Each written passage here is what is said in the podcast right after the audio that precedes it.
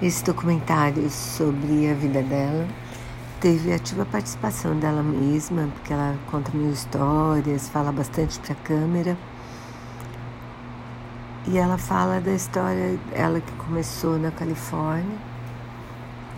Ela cresceu lá, estudou em Berkeley, ganhou um prêmio importante, se mudou para Nova York para escrever, conheceu o marido, se apaixonaram, voltaram para a Califórnia voltaram para Nova York. Na Califórnia eles adotaram uma menina, bebê ainda, a Quintana. O marido dela e ela eram escritores e jornalistas e fizeram também roteiros juntos. Tiveram uma parceria de muitos e muitos anos.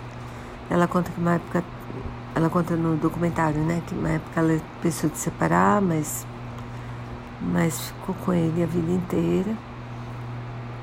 E aí a filha dela estava na UTI e ele teve morte súbita.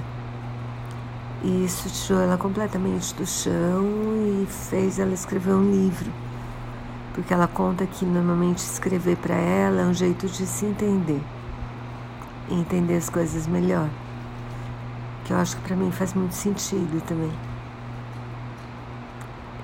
E aí é isso, a gente vai ver a vida dela, contada muitas vezes por ela mesma. Esse livro parece que foi mega importante. Virou depois uma peça de teatro, também foi premiado. Ela recebeu, por causa desse livro e da obra toda, um prêmio do Obama. O documentário é bem interessante, eu recomendo.